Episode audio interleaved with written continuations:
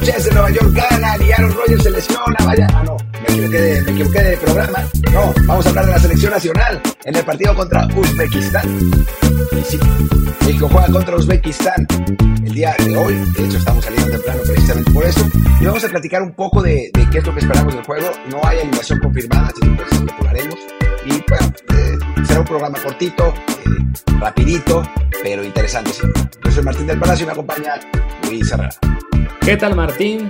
Iba, iba a evitar preguntarte por la NFL, sabedor de lo, de, lo to- de lo tocado que estás en este momento, pero bueno, ya que tú diste pie a ello, eh, qué, buen, ah, qué buen arranque de temporada de NFL, ¿no? Muy prometedor para muchos equipos, no para los Jets desafortunadamente, pero bueno, ah, ahora sí vamos a Ni- fútbol. Antes de eso, Ni, ni, para, ni para los Pats, así que somos compañeros de dolor, mi querido Luis. Una vez que he visto a mi equipo ganar seis anillos del Super Bowl, ya me puedo dar el lujo de decir, bueno, este año me voy a entusiasmar por los Lions o uno de ellos. Los Patriots ya me darán alegrías en una década o dos. Villamelón, Villamelón. Regresaremos al fútbol ahora sí. Antes de eso, les recuerdo, como siempre, que estamos en Apple Podcasts, Spotify y muchísimas plataformas más. Así que, por favor, suscríbanse en alguna de ellas, de preferencia, y déjenos un review con comentario. El comentario y el review, por supuesto, y cinco estrellas, como hizo nuestro amigo Lexo Aveleira, que dice: Saludos desde Perth, Australia. Saludos hasta allá. Siempre los escucho en el carro cuando ando en la chamba. Muy buen podcast. Mi única recomendación es que Luis no se cuelgue cinco minutos hablando de seguirlos en sus redes. Pero ¿qué crees, Lexo? ¿Qué crees? Que ayer nos llegaron muchísimos comentarios y tenemos que responderles. Es parte del- de, lo que hace este podcast tan ameno, ¿no? Ahí interactuar con la gente que está en Telegram, en Desde Bar Podcast, o en los comentarios, como dice Camilo Dara Toro. Excelente episodio el de ayer, excepto por lo de que Martín prefiere a Raúl sobre Santi. Necesitamos gol y en eso Santi es mejor. Ojalá hagan episodio de Pumas con Alonso Cabral. Saludos. ¿Cómo ves?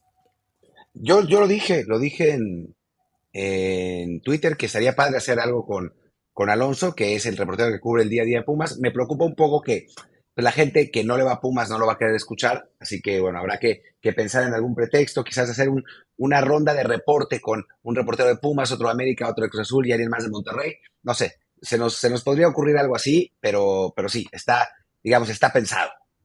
Ahí está. Ahí, ahí encontraremos la forma de que tengan que escuchar de Pumas y además del resto del episodio para que no, que no se caiga la, la audiencia por, por hablar solamente de un equipo.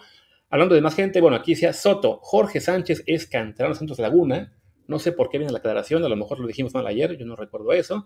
Y tenemos comentarios de Jos, Alf, Ro y de Ernesto AM que se quejan de que sí ha habido bans, pero que nos han mandado al diablo, que el, que el moderador tiene consentidos. A ver, sí hubo gente baneada en el canal de Telegram hace unas semanas porque se pusieron muy intensos por diferentes razones.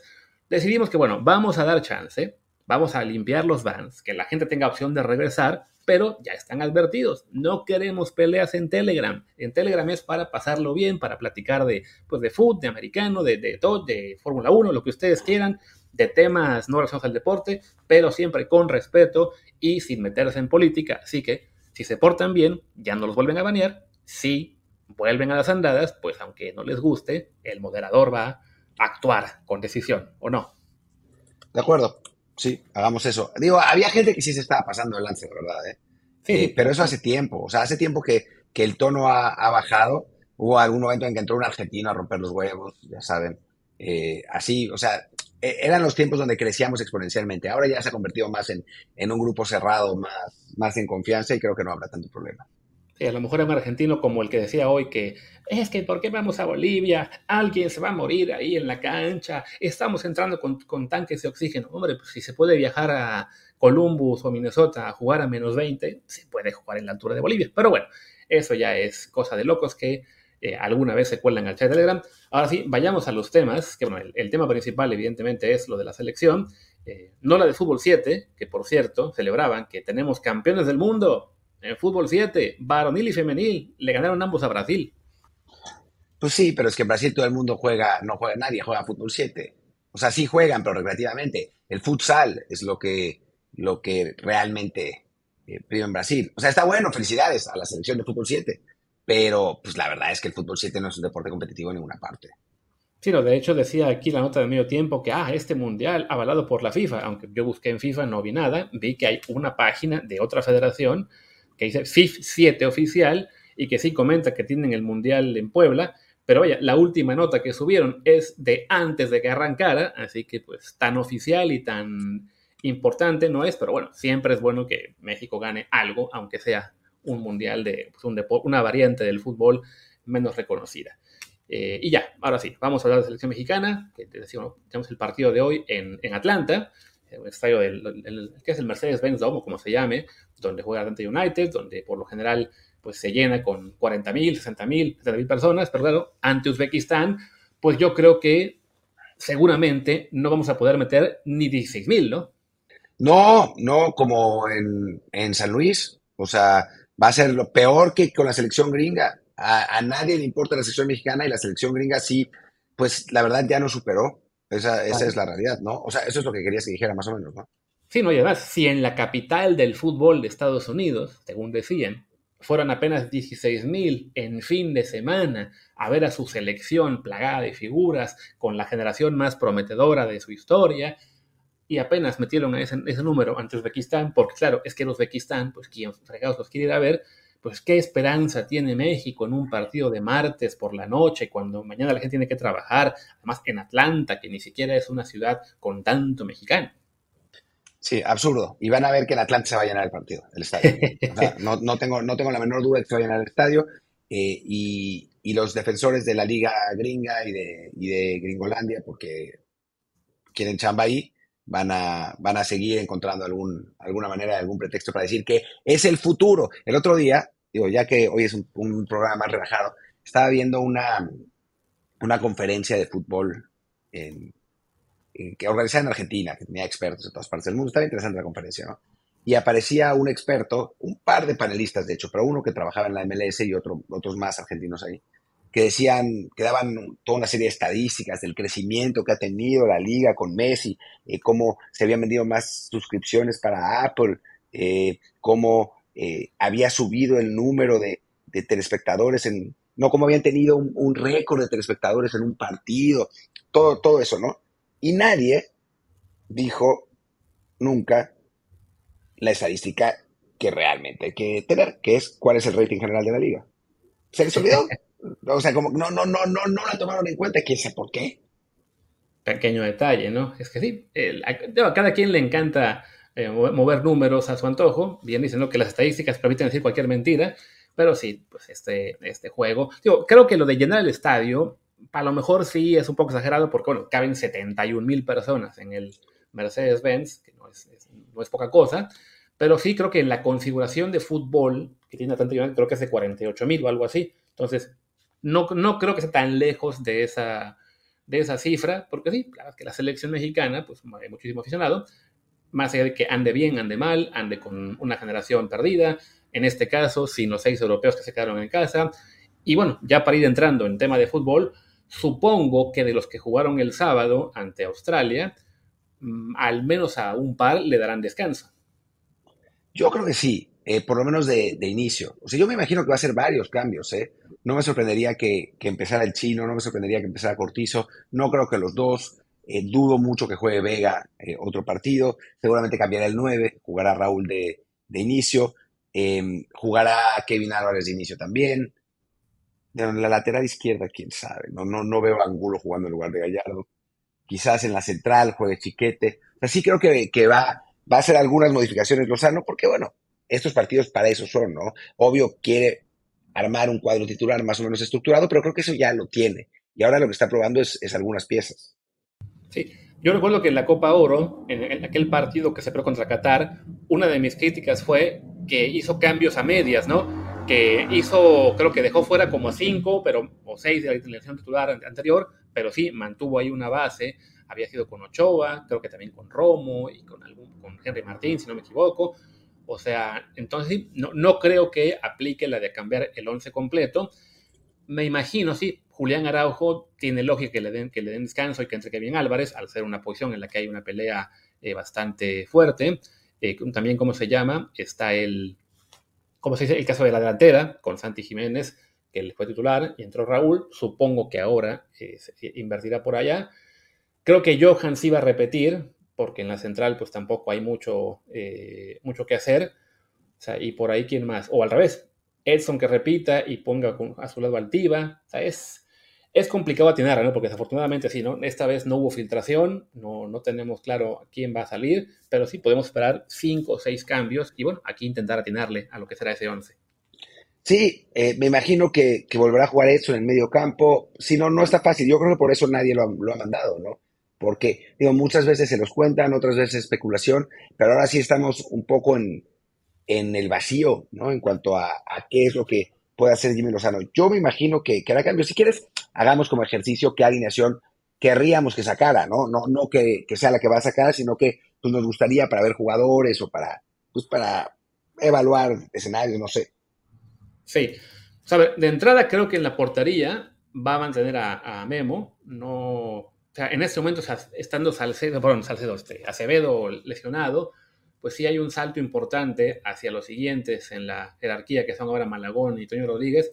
Entonces, no, la verdad me sorprendería un poco que le dé el partido a Malagón. Sobre todo sabiendo que en este momento Jimmy lo que quiere también es construir una dinámica positiva, de buenos resultados, de no, este, de, no dejar así como que mucho al aire. Entonces creo que sí hay un, pues sí, un bajón muy importante de Memo hacia Malagón. No es como antes cuando, bueno, estaba, estaba Memo, estaba Talavera, estaba ya sea Corona o Cota, y se podía dar el lujo, el, técnico en turno, de darle el amistoso al, suplente. Creo que en este caso sí, es, mucha diferencia y no veo a Malagón titular.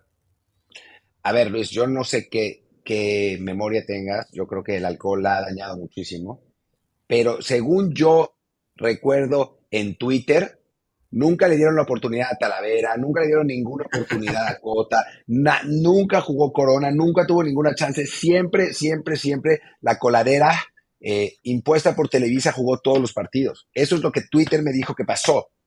Claro, y ya después las estadísticas te dicen que jugó el 50% de partidos de cada proceso y que efectivamente todos los demás se repartieron entre Talavera, Cota, Ensuya Corona, Acevedo, etc. Pero bueno, sí creo que hablamos de que según, según la Wikipedia, Ochoa tiene 144 partidos, Malagón 2, Toño Rodríguez 1, creo que se va a quedar el Malagón y Toño en 2 y 1. Pues sí, es, probable. Digo, me gustaría que pusieran a, Malagón para ver, ¿no? Digo, este es un partido que no, que no pinta nada. Entiendo por qué no lo, no lo van a poner, ¿no? Porque, bueno, si se come un gol y, México pierde, le van a dar con todo a Jimmy, pero me gustaría que lo pusieran eso, para por lo menos calarlo, ¿no? No soy muy fan de un portero de 1.78 otra vez en selección, pero pues por el momento es lo que hay. Así es. Luego en la defensa, bueno, tenemos claro que, va a ir Kevin por Araujo, creo que es la, posición en la que tenemos ahí sí mucho más seguro que, puede haber un cambio. Pero sí, luego en la central, pues bueno, jugaron Johan y Edson en, el partido ante Australia. Las alternativas son el Tiva Sepúlveda y Angulo o Chiquete Orozco, que, a su vez son alternativas para Gallardo. Entonces creo que sí vamos a ver, por, bueno, creo que al Tiva tendría sentido que le den oportunidad, y siendo él un central por derecha, pues mantendrías a Johan. Sí, aunque yo preferiría quizás dejar, a, dejar hijos que no, no hay, no hay central por derecha, porque yo al que quiero probar es a, Orozco. O sea, el Tiva ya ha jugado en selección, ya sabemos qué es lo que te puede dar y no es mucho. Yo quiero ver a Orozco, eh, pero es que no hay centrales por derecha. Esa es, esa es la cosa. Tienes que poner a la central de Chivas y neta no. Entonces, Además, viendo que, por ejemplo, a Huerta y a, y ¿cómo se llama? Y Cortizo los debutó entrando de cambio, veo más factible que Orozco Chiquete también sea, vea, su primer partido así, ¿no? Eh, entrando en el segundo tiempo en lugar de, titular, ¿no? Digo, está, complicado porque sí, mínimo, sí, yo creo que va a repetir con alguno, con Johan o con Edson. Y bueno, pues me suena más lógico Johan y, el Tiva que poner a, a, Edson, pues que sería con Angulo, que digo, Angulo a su vez puede ser quien entre en lugar de Gallardo. Es posible, aunque poner a Angulo de lateral izquierdo me parece la cosa más aburrida del mundo. Pero no hay otro. Así que, también podría ser. Sí, Angulo no creo que lo vaya a poner de central, porque además viendo la composición de los jugadores a los que llamó, tiene pinta de que lo lleva para jugar lateral izquierdo. Igual yo creo que va a jugar Gallardo. ¿eh? O sea, el cambio de la lateral derecha me parece seguro, pero el de la izquierda me parece seguro que no lo va a hacer. Sí, digo, una alternativa que no creo que pase sería mantener a Edson con Angulo y Johan de lateral izquierdo como juega en el Genoa, pero no, no creo que en selección Johan cambie de posición. Además, por estatura, tiene mucho más sentido que Johan se mantenga a la central y que sea Angulo quien se mueva lateral. Pero bueno, vamos a acordar entonces que quedamos con Kevin, con el Tiba, Johan y Angulo o Gallardo. Eh, no, Gallardo, Gallardo, Gallardo, 100%. Sí, que repite Gallardo, y te digo, me suena que Tiba y Johan es una central pues un poquito más lógica. Eh, también, tío, también hay que pensar, en el caso de los europeos, pues sí, el que alguno debe descansar, también para no fastidiarle mucho en cuanto a, ¿cómo se dice?, a sus opciones de jugar el fin de semana, ¿no? Recordemos que este equipo, pues, al estar en Atlanta, le toca viajar a los jugadores a Europa de vuelta el miércoles, van a llegar a su vez a sus países hasta el jueves, entonces, vaya, de todos modos es complicado que, puedan tener actividad por completo eh, el fin de semana, pero claro, bueno, los que son, digamos, titulares fijos, tienen un poquito mejor este, chance de jugar este, este martes que aquellos que sí están todavía peleando un puesto. Sí, sin duda alguna, ¿no? Eh, y bueno, hablemos de medio campo. Eh, creo que, ahí es donde tenemos también bastantes incógnitas en este caso, porque, a ver, tienes ahí los jugadores que van a estar. Digo, bueno, Edson, que suponemos que si juega, lo hará en defensa, no en el medio campo. Y después tenemos como opciones a Romo, Orbelín y, ¿cómo se llama? ¿Quién fue? Héctor Herrera, que son quienes jugaron ante, ante Australia. Y como alternativas, Eric Sánchez, que es quien yo creo que sí va a jugar, Charlie Rodríguez y Jordi Cortizo. y Cortizo jugó más bien de extremo el partido pasado, así que, hijo, me da miedo que ponga a Charlie Rodríguez. A mí me suena factible que veamos, por ejemplo, a Eric Sánchez, Luis Romo y Charlie o Héctor. No, yo creo que va a jugar Edson en adelante. Yo, creo que a Edson, si, Edson juega, lo veo en la defensa.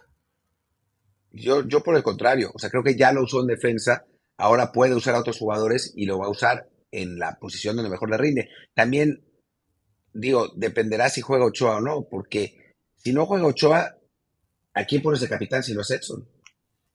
Claro, y eso me da más, más motivo para pensar que, el que, Ochoa sí juega y que Edson descansa. yo, creo, yo creo que juegan los dos. O sea, creo que, que Edson va a jugar en, medio campo. Con Romo van a jugar los dos. Y el cambio va a ser Orbelín por, por Eric Sánchez. Sí, yo creo, que, va a ser eso. O sea, Eric es el que tengo que, digamos, que casi seguro que sí juega, ¿no? Sobre todo porque, bueno, lo vimos en la Copa Oro como parte de la rotación habitual, lo vimos entrar contra Australia y hacerlo bien en el poco tiempo que jugó. Entonces, sí, me parece que Eric es casi de, fijo que, juegue. Digo, el caso de Charlie Rodríguez, pues uno pensaría que lo puede meter en el lugar de Héctor, pero la verdad es que no, no, me entusiasma mucho verlo jugar. Pero bueno, ahí están las opciones. Y bueno, adelante. Bueno, para, para, para cerrar, tú dices que Edson con Romo y con Eric. Yo digo que va a ser Eric Sánchez con Romo, y con, pues, y con Herrera repitiendo. Creo que Herrera repite para ver que tenga su última oportunidad de, lucir o decir ya, chao. Queridos, eh, la barra del bar, como dice Luis, no lo maten, no maten a Luis. No, no, sé por qué, por qué está diciendo ese tipo de cosas, o sea, eh, me imagino que estar en Polonia lo ha trastornado un poco. No, no lo maten, no es su culpa. Eh, está, está haciendo escenarios no, no creo que él mismo piense que una media cancha con Romo, Eric Sánchez y Héctor Herrera es una buena opción para la selección. Ah, algo pasó ahí que, se desconchifló un poco la Matrix. Así que, por favor, eh, tengan, tengan, tengan eh, compasión. Yo digo lo que creo que puede pasar en función de a quién tiene Jaime y lo que pueda estar pensando. No es lo que yo querría que ocurra. Y luego adelante, pues bueno, el partido anterior vimos Antuna, Alexis y Santi. Alexis definitivamente creo que no, no puede repetir, entonces tendrías ahí la opción de, del Piojo Alvarado. Y no sé, o bueno, o bien de César Huerta, que el que sea él quien arranque por izquierda. Y en lugar de Antuna, te digo, tienes la opción del Piojo Alvarado, de Jordi Cortizo. Creo que Huerta y el Piojo podría ser. Sí, yo creo que no, no creo que vaya a jugar, eh, que van a jugar los dos debutantes el, mismo partido al mismo tiempo, ¿no? De inicio. Me parece que será uno de los dos, será quizá el chino Huerta y después eh, será eh, en el otro lado el Piojo Alvarado. Bueno, me decía Martín que me entraba mucho ruido hace un momento y es cierto, con el pasó aquí un, camión, ahora el ruido que entró creo que le están tocando la puerta, así que si tienes que ir a abrir, avísame para que yo aquí haga filibuster por un minuto. y creo que sí, tuvo que ir a abrir porque ya ni siquiera me avisó. Entonces, pues nada, ahí están las opciones de los extremos. Creo que... Ya, ya, ya volví. Lo que pasa, sí, tuve, tuve que abrir la puerta, tuve que abrir la puerta porque me habían traído un paquete de arroz. Pero bueno, entonces sí creo que Huerta y el Piojo suenan como las opciones lógicas. Digo, no sería, también volviendo al tema de que podría mantener parte de la base, bueno, si Antuna repite como titular, tampoco será sorpresa. Creo, creo que es de los que jugó, más allá de que sí, decimos, ¿no? No, no, da partidos completos, pero bueno, en lo que sabe hacer bien, lo hizo bien ante, ante Australia. Entonces es una opción para que repita. Y creo que tuvo que volver a Martín a abrir a. No, me sonó, el tele, me sonó el teléfono. Es que no puede ser. Eh, eh, eh, pasó todo, todo al mismo tiempo. Y sí, es una gran, gran, gran posibilidad para, para el que repita. yo creo que va a ser el chino Huerta. O sea, me parece que es el jugador. Yo sé que, que, que Jordi tiene más, más experiencia. Quizás es, es mejor para, para empezar un partido. Pero creo que lo que mostró el chino, el atrevimiento, el descaro, también la edad, ¿no? Que, creo que ayuda, eh, me parece que, que, lo hace como un candidato más interesante a volver a empezar, ¿no? A, a volver empezar el partido y a mostrar qué es lo que puede hacer desde el inicio. Yo lo decía en el, en el podcast de análisis del partido contra Australia, que pues sí se vuelve más fácil como relevo y como debutante entrar cuando vas perdiendo 2-0, ¿no? Porque no tienes nada que perder. No es lo mismo que empezar los partidos. Eh, el chino Huerta lo ha hecho muy bien de inicio, contra, digo, con Pumas, pero con selección es otra cosa y me gustaría, me gustaría verlo ahí. Sí, digo, y yo igual creo que Jordi, eh, si arranca, será, más, bien, creo que Jordi sería eh, un suplente, no, lo veo a él arrancando, eh, sobre todo, bueno, porque a él básicamente le están cambiando la posición en, la selección. Y ya para cerrar el tema del 9, creo que aquí sí, pues tiene lógica que, que haga ahí Cambalache, que juegue Raúl de inicio y sea Santi el, el que juegue el segundo tiempo. Afortunadamente, cosa rara, ninguno de los dos está en real peligro de perder la titularidad en sus clubes. Sea, Raúl, más allá de que no ha marcado aún en la Premier League, sí está muy bien afianzado como el nueve titular del Fulham, que además su siguiente partido, bueno, juegan el sábado, lo cual es, un, es una lástima porque sí, le, deja menos tiempo para descansar, pero sí, creo que no tiene ahí que preocuparse mucho por, perder el puesto, por tener partido el fin de semana bueno, al revés, ¿no? Traer el puesto en su club por jugar este martes en, Atlanta. Y en el caso de Santi, pues lo mismo, ¿no? También juega el sábado, desafortunadamente, pero pues en el Feyenoord no le compite a nadie. No, no le compite a nadie. De hecho, tampoco, o sea, a ninguno de los dos les compite a nadie, ¿no? O sea, las opciones que tiene el Fulham no existen. Las del Feyenoord, pues intencionalmente no, no consiguieron afinar a nadie. Así que, que jugarán los dos, salvo que tengan molestias o que se haya enojado Arne Slot con Santiago porque fue a, con la selección mexicana, no sé, pero, pero la verdad es que no me parece eso, que, ninguno de los dos esté en peligro, pero creo que el que va a jugar es Raúl porque el que jugó el partido anterior fue Santi, ¿no? O sea, me parece que, que le dará 60 minutos en cada partido a cada uno de los jugadores. Y sí, sí, aquí tiene mucho sentido que sea una rotación entre ellos. Y bueno, ya para, entonces, coincidimos en los que los que tienen más chance de repetir del once anterior serían Ochoa, Gallardo, Antuna, entonces sí, quizá, por ahí Romo. Pero yo creo que va a ser Alvarado. O sea, creo que, va a jugar con Alvarado por, Alvarado por derecha y con, el chino Huerta por izquierda. Ojalá. yo lo digo en función de que no espero que cambie a los 11, sino más bien que haga un poco como contra Qatar en la Copa Oro y mantenga a 5 o 6 del once anterior. Sí, sí, sí, también puede ser. Eh, ahora, Japón, cambió prácticamente todo su equipo y también le metió otra paliza a Turquía después de haber apaleado a Alemania, ¿no? Así que, digo, yo sé que no somos Japón actualmente, pero no es descabellado quizá pensar que podría cambiar a todos, aunque también lo dudo mucho. No, lo de Japón está ya, bueno, no preocupante, porque qué bueno que, que tengan buenos marcadores, pero sí, le golean a Alemania, ahora golean a Turquía, ese equipo se está poniendo bastante complicado. A ver, ahora sí nos vendría muy bien tener una, un partido contra ellos más adelante, ¿no? Sería un buen sinodal. Sí, valdría la pena. Bueno, en teoría íbamos a jugar contra ellos, ¿no? Eran Japón y Corea los rivales que íbamos a tener en, en Londres. Ah, pues mira, que hizo bien la federación en cancelarlo, ¿no? Imagínate. Muy bien. qué bueno, qué bueno que lo canceló. Y nos golea Japón, hombre. De por sí que están las críticas porque contra Australia no se goleó pensando la gente que era un plan.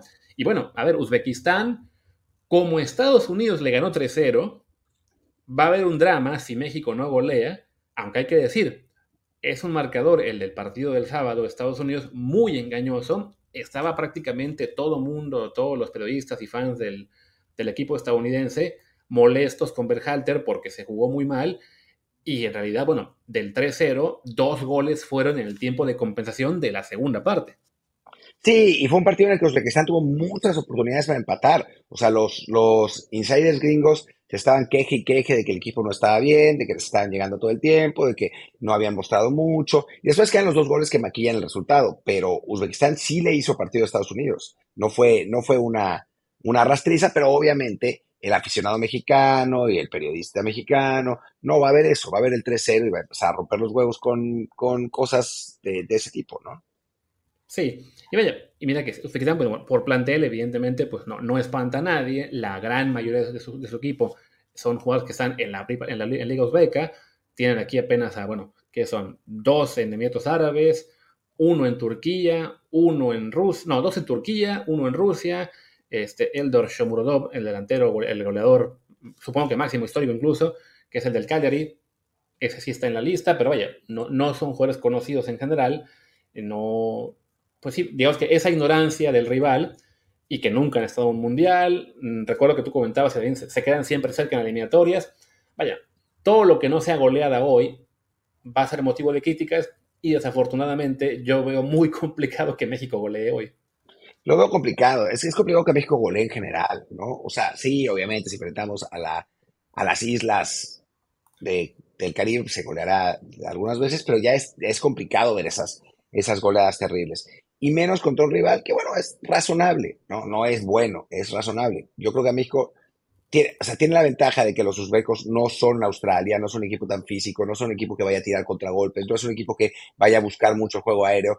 Es, a final de cuentas, una, una selección de otro estilo y me parece que en ese sentido nos, nos favorece el, el cambio de, de, pues de enfoque, ¿no? Del, de la selección rival pero no va a ser un partido como para pasarles por encima, ni muchísimo menos.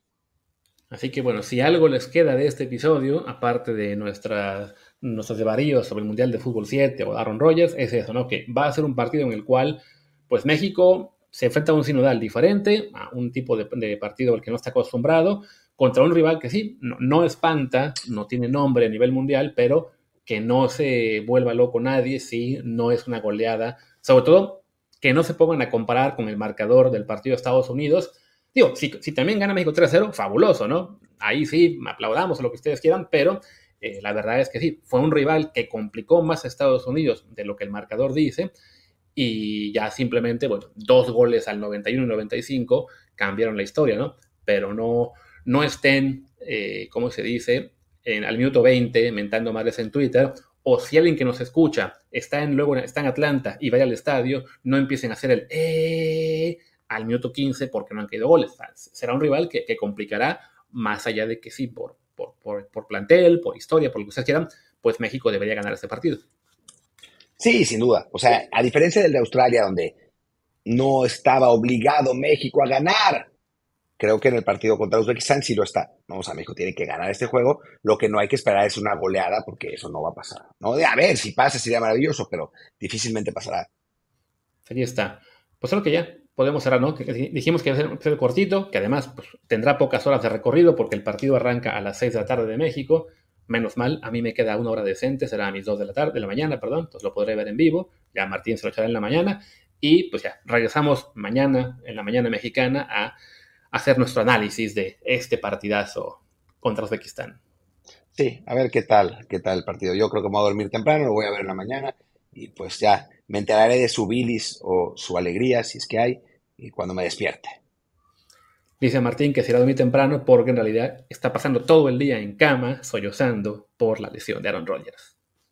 No, bueno, ya quedó fuera toda la temporada, así que, no, no, es, no está padre la situación, pero no, no estoy sollozando. Está, solo, solo está, está siendo fuerte para ustedes, señor. Pero bueno, no, le voy, a los, le voy a los Jets, le voy a los Jets, o sea, este tipo de cosas nos pasan siempre. O sea, la, la, la, gente, la gente que no está acostumbrada, o sea, a mí me decían antes de la temporada, ah, no, bueno, vas a ver cómo te vas a sentir mal si cuando Aaron Rodgers decepcione en playoffs como lo hace siempre. Digo, güey, si nosotros llegamos a playoffs ya es un triunfo.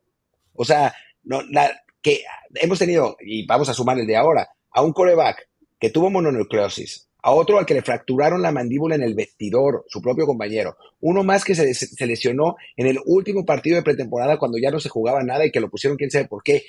Hemos tenido dos, dos corebacks, el titular y el suplente lesionados en el mismo partido de la semana 1 y ahora nuestro coreback estrella lesionado en el, en el primer partido de la semana 1. Estamos, los fans de los Jets, estamos perfectamente preparados para la vida, no para el deporte, para la vida. O sea, nada, nada, nada, nada nos duele ya. O sea, ya es, está, es así, estamos acostumbrados a que eh, el mundo es una porquería, ya lo sé. y luego Martín le va también al Tottenham, vaya, es, un masoquista, pero ya, cerremos. Le va, por, por, lo menos en eso ganamos más. ¿no? O sea, el Tottenham no, no gana títulos, pero ahí está, no se mete en Champions y eso. Digo, con los Jets es peor, es como tú que le vas al Valencia, que ahora va, se va a ir a la bancarrota. Sí, pero bueno, aunque sea los vi ganar ahí un par de ligas eh, y una que fue una UEFA Europa, algo así. Ya, pero bueno, sí, estamos desvariando, la gente se va a quejar de que, de que les vendemos un episodio de 40 minutos, de los cuales son solamente 15 del tema como tal. Así que cerremos.